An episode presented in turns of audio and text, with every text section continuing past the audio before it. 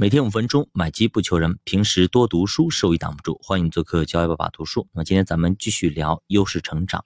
那么成功的或者有野心的第三个姿势叫做内动力，就是还是以新东方为例啊，成为正式的老师，给学生们开始讲课了。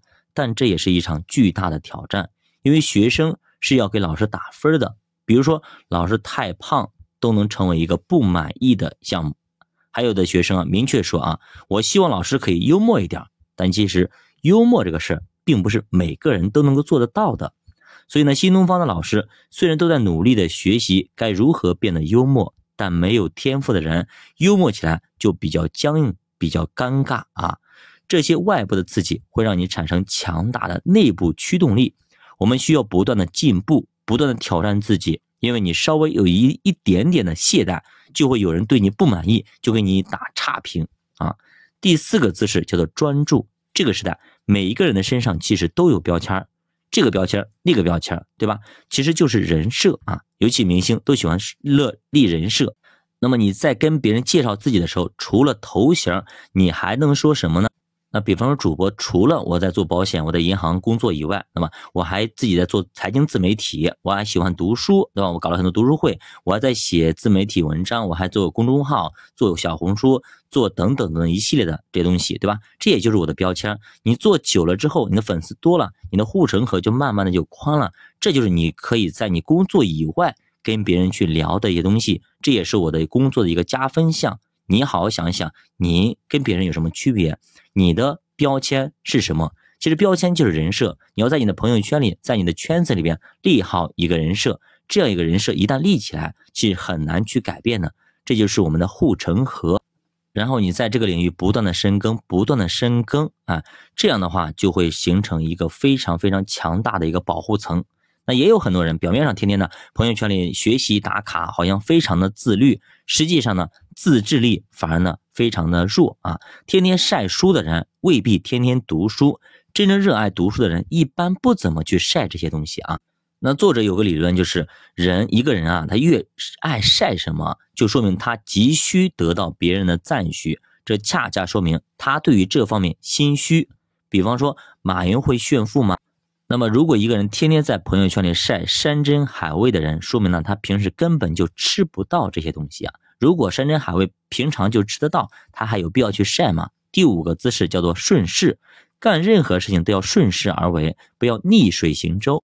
我们不但要找到自己的核心竞争力，还要找到自己的独家竞争力。如果你说这个东西我很擅长，但是擅长的人很多，像牛粪一样多。那么这个擅长它也就没那么香了。如果这个东西我只是稍微了解一点，但是别人都很欠缺，那么这个也能起到非常好的效果和作用。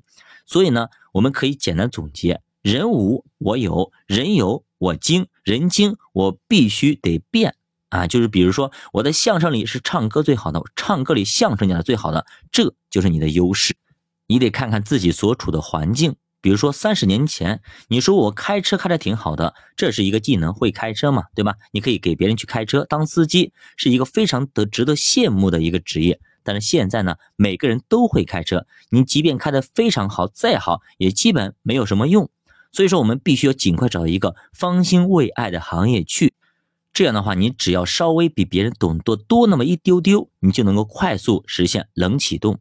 比方说有个哥们儿，对吧？他以前呢是个记者啊，但是他业余时间去学财经，结果呢他在记者媒体行业里边，他财经很牛逼，但是财经界里面他媒体圈子又很牛逼，所以这样呢就形成他的一个优势。作者讲啊，你光有天赋还是不够的，我们要把天赋发挥到极致。需要不断的刻意练习，所以急需大家去读一本叫《刻意练习》这本书啊。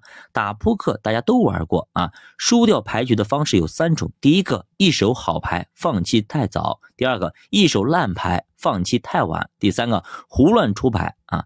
人生其实也是如此，好牌和烂牌就是你的天赋和资源，什么时候打，什么时候放弃是策略和选择。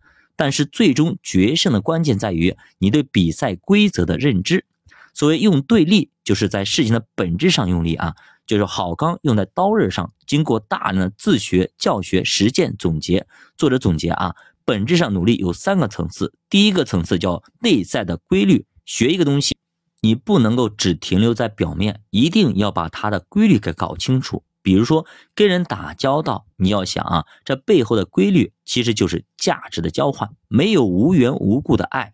所以求人办事之前，你最好先想想能为别人提供点什么东西。还比如说啊，武侠小说，很多人看了一辈子武侠小说，你总结规律了吗？其实这些小说基本就一个套路，一开始呢是一个倒霉蛋，通过机缘巧合的情况下练会了绝世武功。武侠小说说白了就是成人童话，妥妥的一种男主爽文。而且呢，武侠主人公起名也非常有特点啊。牛人一般都是复姓，比如说独孤求败、东方不败啊。如果他叫张求败、王不败，立马气势就弱了很多。再有一半男女主人公啊，在感情线上。都有点啊矛盾，不是父辈的仇恨，就是同父异母的兄妹。总之就是不能好好的谈恋爱。了解这些规律，其实你也能写出类似的武侠小说。那第二个因素叫元素思维，到底什么是元素思维呢？我们下节继续接着讲，这把读书陪你一起慢慢变富。我们下节再见。